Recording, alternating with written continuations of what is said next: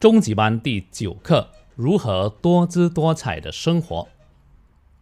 Second, treat people well. Love to greet them and meet them. Love to hang around with people. Value people and relationships. Value time with friends and family.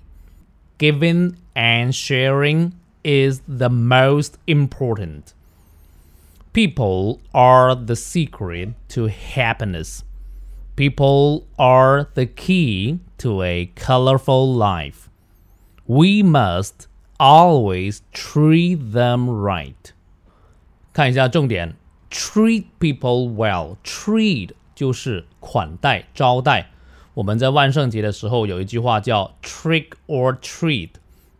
不款待就捣乱，就是这个 treat。Love to greet them and meet them. Greet 就是打招呼。我们看到别人的时候，可以说 hello、hi，也可以说 greeting、greeting Michael 啊，就是你好的意思。Love to hang around with people，这个短语有点难哈，hang around with 有点难发音。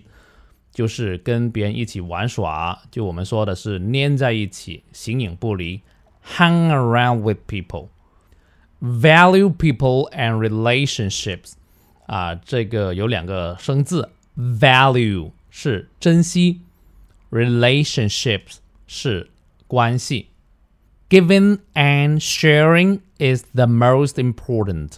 这里我们学的啊比较级跟最高级的用法。 如果是三个音节或以上的形容词，它的最高级是用 the most。比如这个 important 是三个音节，所以最重要的是 the most important。